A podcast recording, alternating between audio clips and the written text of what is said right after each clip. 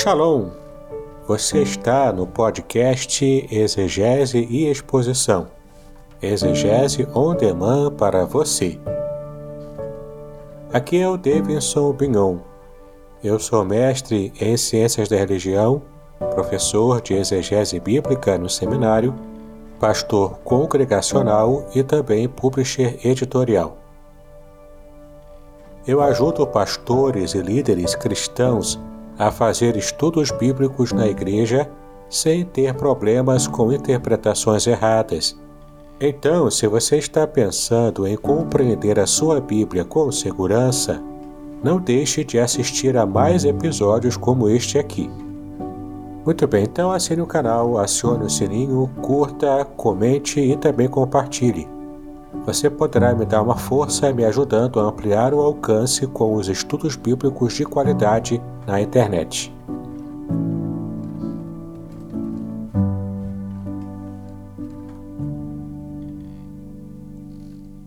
Muito bem, estamos em mais um episódio do nosso podcast Exegese e Exposição. E hoje é um episódio muito especial porque estou aqui com um grande amigo. Aliás, o, esse amigo que eu trouxe hoje para essa entrevista, ele já participou conosco de um episódio. Basta você procurar um episódio que fizemos sobre geografia bíblica. E eu trouxe aqui o nosso querido amigo Vernon Chaves Barros. Ele é professor de geografia e também ele vai se apresentar um pouco mais falando sobre a sua formação e o motivo pelo qual estamos fazendo esse episódio especial é para o lançamento de um livro que o nosso amigo Vernon está é, lançando nesse momento, exatamente nesse mês. Então, nós vamos agora estar nos preparando para ouvir um pouco sobre geografia bíblica e o livro escrito e a ser lançado pelo professor Vernon. Olá, professor. Shalom para você. Shalom, Uraha. é um prazer estar aqui né, com o meu grande amigo Davidson de vários anos já. E para mim é um privilégio muito grande mesmo, né, de estar aqui podendo estar com vocês, junto com o pastor Davidson, e falar um pouco sobre o meu livro, que, que em breve né, será lançado aí, né? Vamos fazer uma pré-venda. Mas enfim, meu nome é Vernon Chaves Barros, sou professor de Geografia formado pela UERJ e também pela ENSE, né, que é a Escola Nacional de Ciências e Estatísticas do IBGE. E lá eu fiz uma pós-graduação de meio ambiente, né? análise ambiental, na verdade. E meu livro se chama Da Eternidade ao Mais Profundo dos Vales. É bem interessante porque vou tentar nele fazer uma, uma busca que vai desde o princípio do alfa até o ômega, o fim de todas as coisas. Perfeito. E é um livro normal de geografia bíblica ou ele tem alguma alguma abordagem diferenciada? Na verdade, é geografia bíblica, mas de uma forma bem diferente do que estamos acostumados a ver por aí. O que a gente vê, geralmente, é uma geografia bíblica mais descritiva, uma geografia bíblica que explica os locais por onde ocorreram os relatos bíblicos. Mas no meu livro eu parto de um ponto de vista diferente, que é a geografia que a Bíblia ensina, porque ao ler as, as páginas da Bíblia, é muito fácil ver conteúdos geográficos nela. E conteúdos estes que têm muito a ver com o que é ensinado nas escolas nos dias atuais. Ah, sim. Então você faz uma abordagem no livro que tem mais uma abordagem técnica sobre geografia de um modo geral, mas de acordo com o que a Bíblia explica, é isso mesmo? Exatamente porque a Bíblia é um livro sem igual, né? Ela explica muitas coisas para gente de ordem espiritual, mas também explica muitas coisas geográficas para gente, científicas, vamos dizer assim também, né? Porque acredito que a Bíblia é, ela ensina é, coisas que transcendem suas páginas, na verdade, porque a criação que se observa no nosso mundo ao nosso redor é uma criação inteligente por parte de um criador inteligente. E ele deixou pistas nessa criação para que a gente possa percebê-las, né? analisá-las e reconhecer que existe um criador de todas as coisas. Agora, professor Vernon, eu queria te fazer uma pergunta que nós já até abordamos esse tema na, naquele outro episódio, que você pôde nos ajudar participando com a gente. Mas é, no seu livro você fez alguma abordagem sobre a Terra plana? Na verdade, fiz sim uma pequena abordagem, né? Não estou ali no meu livro, tipo, explicando né, os motivos pelos quais a Terra plana é falsa, mas eu faço uma abordagem mais técnica, digamos assim, né, do contexto que o judeu, o povo judeu via a Terra naqueles primórdios, né? Mas que, em todo caso, pelo que nós vemos na ciência atual, é muito fácil saber que a Terra não é plana. Basta ter um conhecimento de astronomia né, mínimo possível para sabermos que a Terra não é plana. E o interessante é que no modelo Terra plana que eles acreditam, a Terra é como se fosse um círculo, como se fosse uma pizza, né? E essa pizza tem um domo, como se fosse um, um aquário de vidro, uma cúpula de vidro, que envolve toda essa pizza, digamos assim. É interessante dizer também que para eles o Sol está dentro do domo, assim como a Lua. E as estrelas né, são o próprio domo, digamos assim, que giram em torno do Polo Norte. Só que, ao analisarmos né, o real, o que nós vemos é que Além das estrelas girarem em torno do Polo Norte, elas também giram em torno do Polo Sul. E só isso é suficiente para desbancar a teoria da Terra plana, porque temos dois polos celestes e conseguimos ver as estrelas girando em torno desses dois polos celestes. Enquanto para o terraplanista existe apenas um polo celeste que está no Polo Norte.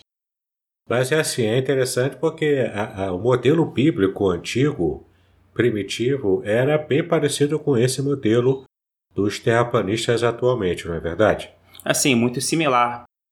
Mas por outro lado, né, se formos levar ao pé da letra, é a mesma coisa dizer que você pegou a ciência e jogou no lixo. E o que eu trago no meu livro é uma tentativa também de aproximar a ciência com a religião. Porque muitos crentes têm uma certa receio da ciência, como se a ciência fosse um bicho de papão, como se fosse a coisa do capeta, mas não é bem assim. A ciência, ela está aonde? A ciência é uma revelação das coisas criadas, digamos assim. Por exemplo, Deus criou o céu e a terra e pôs tudo para funcionar. O que, que a ciência faz? Ela revela como é que essas coisas funcionam. Nada além disso. Né? E quando você usa a ciência, você está usando, na verdade, é, as ferramentas né, que Deus utilizou para fazer a sua obra. É, é, falando em ciência, existia um teólogo chamado Teilhard Chardin.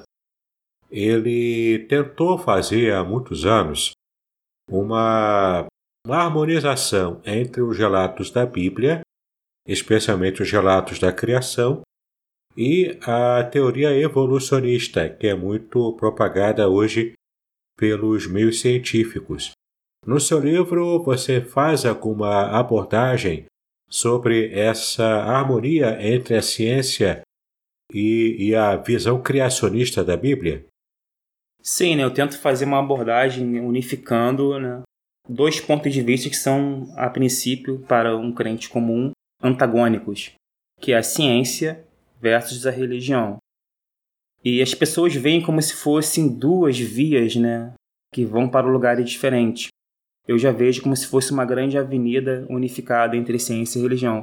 É, muitas pessoas né, tendem a separar veementemente ciência da religião. E eu não consigo mais fazer isso, né? Porque cheguei num ponto da vida que tudo faz sentido para mim quando eu uno ciência com religião. E é isso que eu vou estar falando no meu livro também. Porque quando você está é, indo contra a ciência, você está indo contra todo aquele desenvolvimento tecnológico que nós utilizamos hoje em dia. E não é bem assim. Você, quando está doente, você vai para onde? Vai para o hospital, ser tratado lá, né, tudo mais. Porque você confia na ciência da medicina. E toda a ciência trabalha com método científico, né? E da mesma forma, a geografia também trabalha com método científico, a astronomia trabalha com método científico. E em relação à evolução, existe também método científico, mas eu não procuro me enveredar por esse lado no meu livro. Em todo caso, eu continuo acreditando que a Terra não possui apenas 6 mil anos de, de idade. É muito mais do que isso, são milhões e milhões de anos, chega a ser bilhões de anos. E isso dá respaldo, claro, para a teoria do evolucionismo.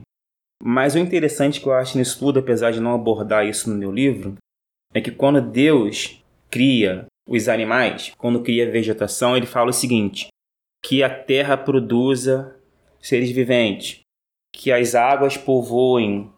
Né? Ele fala dessa maneira. Isso pode ser uma margem para você pensar na teoria da evolução como se fosse uma coisa orquestrada por Deus. Então você defende a tese de que Deus criou tudo, mas usou, usou o processo evolucionista para poder dar forma a, ao seu ímpeto criativo. É isso mesmo? Em relação à evolução, eu ainda não tenho todos os elementos para poder defender a evolução. Mas em relação à formação do planeta, que é minha área de atuação de geografia, eu não sou biólogo, né? sou geógrafo, né? Estudei geologia, astronomia, essas coisas. Então, dentro da minha área de atuação, eu, no meu livro, afirmo que Deus usa processos, leis, que vão é, direcionar a criação até o estado atual que estamos hoje. Ou seja, Deus usa as suas próprias leis, as leis que ele criou para poder é, fazer. para poder dar forma ao universo né, como um todo. Show de bola! E tratando agora também de assuntos é, típicos né, de, desse tema, já que estamos falando em terra, na idade da Terra, né, uma, terra, uma idade mais antiga, mais retrocedida, então, é, como a gente pode explicar essa visão que geralmente a Bíblia traz para a gente, de que a humanidade tem, na verdade, quase 6 mil anos, e não os milhões de anos que a ciência preconiza? É uma pergunta muito interessante, né? Porque para a ciência, por exemplo, a Terra possui 4 bilhões e meio de anos, ou seja, é uma idade que a gente não consegue imaginar direito com a nossa mente limitada, né? 4 bilhões e meio é muita coisa. Mas essas pesquisas estão muito bem evidenciadas, né? Não é uma pesquisa de boteco, por exemplo, né? não é formada em opiniões. E a humanidade, ela é muito recente, né? Tem cerca de 5.700 anos, mais ou menos 6 mil anos, vamos dizer assim. Inclusive para o povo judeu, né? Tem essa marca mesmo, de 6 mil anos de idade ou seja, é muito recente quando comparada com a história geológica do planeta, que é muito grande mesmo. E um fato interessante, vou ler aqui um trechinho do meu livro, que fala o seguinte sobre o terremoto que está para acontecer lá na Terra Santa. Está na página 198 do meu livro. Diz o seguinte: Este terremoto ocorreria depois que as duas testemunhas do Apocalipse subissem ao céu. E mais adiante, em Apocalipse 16, 18, se diz: Houve relâmpagos, estrondos, trovões e um violento terremoto, tão violento como nunca houve igual desde a criação dos seres humanos. Foi o pior de todos. Isso é legal porque dá a entender que antes da criação dos seres humanos houveram terremotos até piores. Ou seja, vai existir um terremoto no futuro, tão ruim, mas tão forte que pode, por exemplo, né, derrubar muitas cidades das nações aí por aí fora. E a Bíblia fala que esse terremoto né, vai ser o pior de todos, né, semelhantemente da época em que houveram terremotos antes da criação dos seres humanos, que inclusive deram origem às montanhas que nós conhecemos, como a Cordilheira dos Andes, o Himalaia, que são as cordilheiras né, mais altas que temos hoje em dia no nosso planeta. Ou seja, o mundo, as montanhas são formadas né, pelo movimento das placas tectônicas por terremotos consequentes que foram muito fortes para poder dar para poder modelar o nosso planeta, né, como nós vemos hoje. Muito bem. Então, é, o que você acha sobre os dinossauros? Eles existiram ou não? Eu sei que não é muito a, a, a área do seu trabalho no livro, mas se você puder falar sua opinião sobre a existência ou não dos dinossauros, eu acho que vai ajudar os nossos ouvintes aqui a entenderem um pouco mais sobre essa história. Podcast Exegese e Exposição. Exegese on demand para você.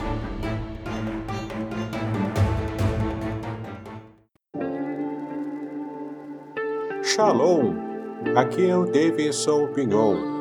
Eu ajudo pastores e líderes cristãos a fazer estudos bíblicos na igreja sem ter problemas com interpretações bíblicas erradas.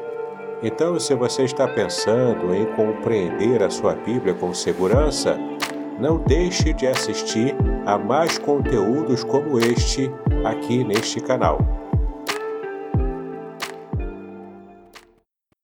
Bom, essa é uma pergunta bem interessante, até porque hoje mesmo estava vendo uma notícia né, de que tiveram que parar uma obra lá em São Paulo para poder retirar um fêmur de um dinossauro. Né, eles existiram, os dinossauros, né, não tem como dizer que não existiram, porque existem muitos e muitos fósseis em todos os lugares do planeta que comprovam a existência deles. Né? Inclusive, né, temos fósseis no lado interessante que o Brasil já foi unido com a África há 65 milhões de anos atrás. Refere-se à Pangeia, né? Exatamente, a Pangeia. Se você olhar o mapa, você vai ver que o Brasil se encaixa perfeitamente no litoral africano. E o interessante é que nessa época havia um grupo de animais que habitavam tanto regiões do Brasil quanto da África. E depois que houve a separação, esses animais ficaram separados. E o legal é que nós temos né, fósseis desses animais em ambos os lados do Atlântico, tanto no Brasil quanto na África. Será que esses animais foram para lá nadando? Claro que não, né? Eles morreram depois de muito tempo né, de já estar separado a África da América do Sul. Ou seja, são fósseis que nós encontramos e que comprovam a história geológica do planeta, inclusive a história da vida também. Isso, muito interessante, né? A gente abordar temas assim que são temas polêmicos. E falando em polêmica, eu quero aproveitar e perguntar a você sobre é, o que você pensa acerca da criação de Deus, no sentido de que a criação está completa ou se a criação ainda está acontecendo, porque nos nossos manuais de teologia, e a própria Bíblia também diz textualmente que Deus criou tudo, no sexto dia ele termina criando o ser humano e diz que é tudo muito bom, ou seja, dando o arremate dizendo que fechou-se o momento criativo de Deus. Será que você tem uma teoria diferente ou você também segue essa mesma, esse mesmo pensamento da teologia clássica? Essa pergunta é ótima e uma pergunta que é bem polêmica e muita gente pode não gostar da resposta que eu vou dar. Porque ela pode ser considerada heresia, né? Mas eu parto do pressuposto de que Deus, a princípio, é, não é homem, certo? Deus, ele é o Todo-Poderoso e ele está fora do tempo e do espaço. Ou seja, para Deus, a criação toda já foi efetivada, já está pronta para Deus. Só que do nosso ponto de vista terreno aqui na Terra, o que a gente vê no universo, o que a gente vê na Terra, é que as montanhas, por exemplo, ainda estão sendo formadas, os mares ainda estão sendo abertos. Não? Sabia que o mar vermelho continua sendo aberto? O Yom Suf em hebraico, Mar Vermelho? Isso, o mar foi aberto por Moisés, mas continua sendo aberto por processos geológicos, né? Ou seja, a Terra não está completamente formada ainda, ponto de vista geológico, porque, por exemplo, montanhas continuam, é, continuam sendo formadas. O Himalaia, por exemplo, ele sobe alguns centímetros por ano ainda em sua altitude. Por quê? Por causa do movimento das placas tectônicas e tudo mais. Quando você olha para o espaço, você consegue detectar outros sistemas solares que estão sendo formados nesse momento, com terras que podem ser parecidas ou não com o nosso planeta, sóis, estrelas e tudo mais. Enfim, é, quando se olha para o universo e para a criação, parece que vemos processos que estão em andamento. Então, ao meu ver, foi o seguinte: Deus, no princípio, criou a matéria, o espaço e o tempo. Porque uma coisa está ligada com a outra. E a partir dessa criação original, que foi tirada do nada, né? O verbo bará, não é isso? É, o verbo hebraico bará, que é. aliás, a frase bíblica é Bereshit bara Elohim et hashamaim vehet haaretz. E bará é o verbo que fala sobre a criação do nada. Então isso é muito interessante, porque Deus tirou pela sua palavra tudo do nada. Né? Foi a criação, digamos, original, né? princípio. E a partir dali, tanto é que no Gênesis, quando as coisas são é, modeladas, né, quando são formadas a vegetação, as estrelas, né, os seres vivos, não é mais utilizado o mesmo verbo, é utilizado outro verbo, que é o verbo nascer. Que é o que significa mais para modelar nisso. É, nascer que significa modelar, né? Colocar a mão na massa, digamos assim. Então o que vemos é o seguinte: Deus criou o espaço-tempo né, com a matéria, e depois desse momento inicial, a partir de leis, tudo vai se encadeando em processos. E esses processos estão sendo encadeados até hoje. Então é nisso que eu acredito, né? Nós estamos numa perspectiva temporal, estamos presos ao tempo, enquanto o Criador não. Por isso, para a gente que está aqui, a criação ainda não acabou. Mas para Deus, todas as coisas já estão consumadas. E claro que eu penso um pouco diferente dessa perspectiva, mas ainda assim vale muito a leitura do livro. O livro é muito bom. Eu já tive a oportunidade de produzir esse livro e também lê-lo. Ele é bem interessante mesmo para aqueles que é, desejarem se aprofundar nesse conhecimento. É, dá mais um exemplo aí, professor Vernon, de como o seu livro trata desse modelo geográfico, dessas informações mais gerais da geografia, conforme a Bíblia traz. Por exemplo, o sol parando lá com Josué, ou então a Bíblia descreve que a, que a terra é redonda ou não é, enfim. Dá alguns exemplos aí para que a gente possa ter um gostinho maior de qual é a abordagem do seu livro. Então, primeiramente no meu livro falo sobre a criação, né? sobre, um, sobre um novo ponto de vista né? de como Deus criou todas as coisas, utilizando as leis que ele estabeleceu. E vai ter muitos detalhes no livro, né, que não vou dar tempo de levantar aqui agora, mas o meu livro continua em relação a uma descrição geral da Palestina, para depois entrar no, em assuntos mais geográficos, né? como por exemplo eu falo sobre a petrologia, né? sobre o que as rochas têm a nos ensinar, né? Eu falo sobre o que o próprio Sol tem a nos ensinar. E esse caso aí da, do Sol parar é uma coisa bem interessante, né? Porque do ponto de vista é, heliocêntrico, né? não foi o Sol que parou. No caso, foi a Terra que parou, né? dando a entender que o Sol e a Lua se detiveram no Vale de Ajalon né? e tudo mais. Então, do ponto de vista de quem está na Terra, o Sol parou, mas na verdade quem parou foi a Terra. Isso do ponto de vista de que nós estamos falando de uma Terra redonda e esférica. Né? Para o terraplanista, não. Para o terraplanista, o Sol parou literalmente lá em cima, porque a Terra é firme, estável, ela não muda. Interessante, mas diga aí, quais são as implicações geológicas da Terra parar o seu movimento de rotação? Bom, aí poderia ser muitas, né? Porque foi, na verdade foi um milagre mesmo que aconteceu ali nesse, nesse, nesse evento. Porque se formos partir do ponto de vista é, de processos decorrentes do, do movimento de rotação parar, teríamos muitos e muitos danos em toda a Terra. Teríamos tsunamis, teríamos terremotos de grande magnitude, tempestades, uma série de coisas que causariam um desequilíbrio muito grande no planeta. Isso não ocorreu por quê? Porque foi um milagre mesmo que aconteceu e que nós ainda não temos como explicar. Essa é a verdade.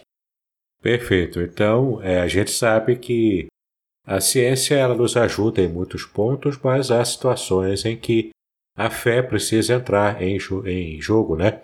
Porque nem tudo a ciência consegue explicar. Verdade, né? E interessante também, até fala sobre isso no meu livro, em relação aos milagres.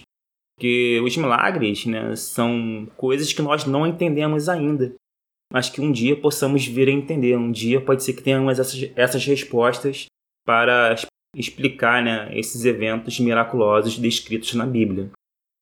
Perfeito. No seu livro, ele, o, o, o título do livro é o do mais profundo dos vales. É, da eternidade ao mais profundo dos vales. Qual é esse vale mais profundo? é um fato interessante, né? Porque o vale mais profundo de todo o planeta, acima do nível do mar, claro. Ou melhor, não acima do nível do mar, porque esse vale mais profundo não está acima do nível do mar, está cerca de 400 metros abaixo do nível do mar, que é o Vale do Rio Jordão que culmina no Mar Morto. Então, o Mar Morto, digamos, é o lugar mais profundo na superfície do planeta. Claro, não estou falando aqui da, da, das fossas submarinas que existem debaixo dos oceanos. Estou falando de lugares que você pode ir caminhar. E lá nas margens do Mar, Mar Morto, você pode caminhar a uma altitude de menos 400 metros. Ou seja, se fosse possível né, ter uma ruptura na, numa cadeia montanhosa que corta Israel de norte a sul, a água do Mediterrâneo invadiria o Mar Morto e mataria muita gente afogada ali. Eita, isso eu não sabia. Interessante. Eu estou preparando, professor Vernon, uma série de episódios para o podcast, onde eu vou falar sobre a importância da terra de Israel.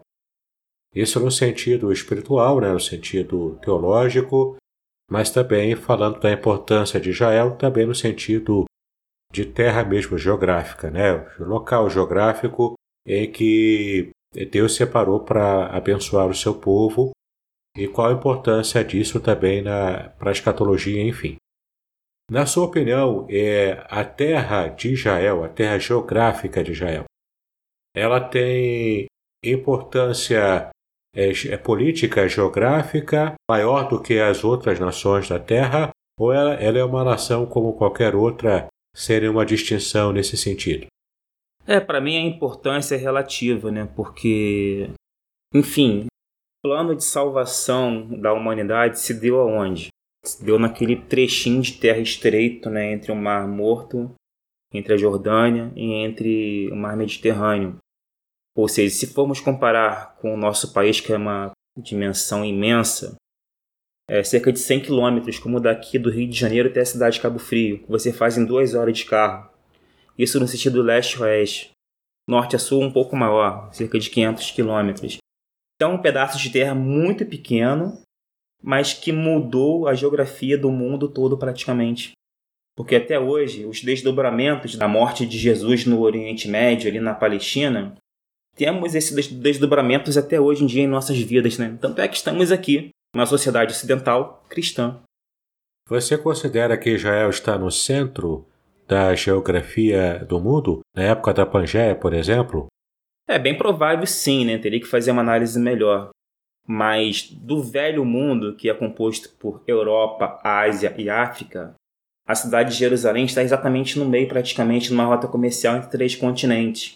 Inclusive, a Bíblia fala isso, né? Quando Deus fala que pus Jerusalém no meio das nações.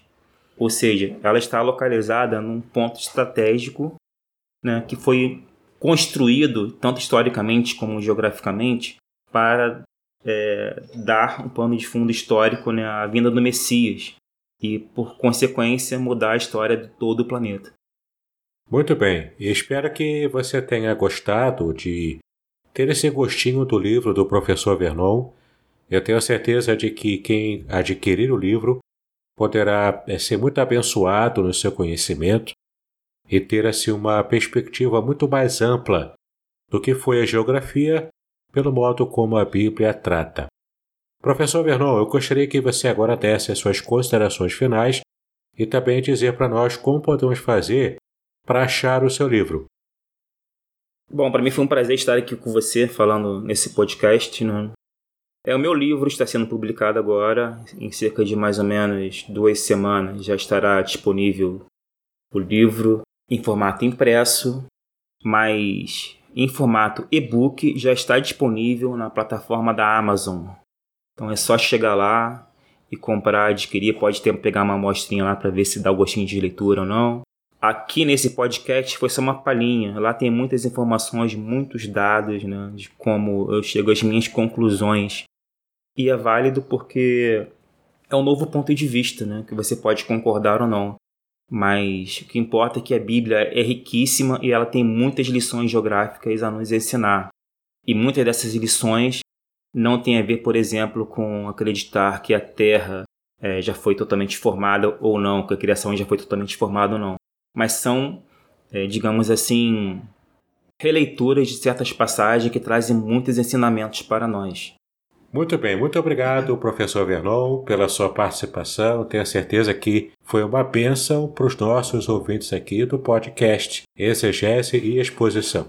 E está feito novamente o convite para que você possa voltar e tratarmos de outras passagens bíblicas sob o ponto de vista da geografia. Por mim, pode marcar, já deixar marcado aí que não tem problema. O convite já está aceito, basta efetivar.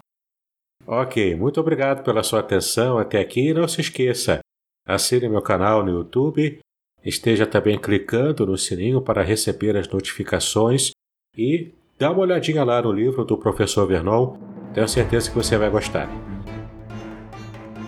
Muito bem, agora o que eu gostaria de ver é a sua participação.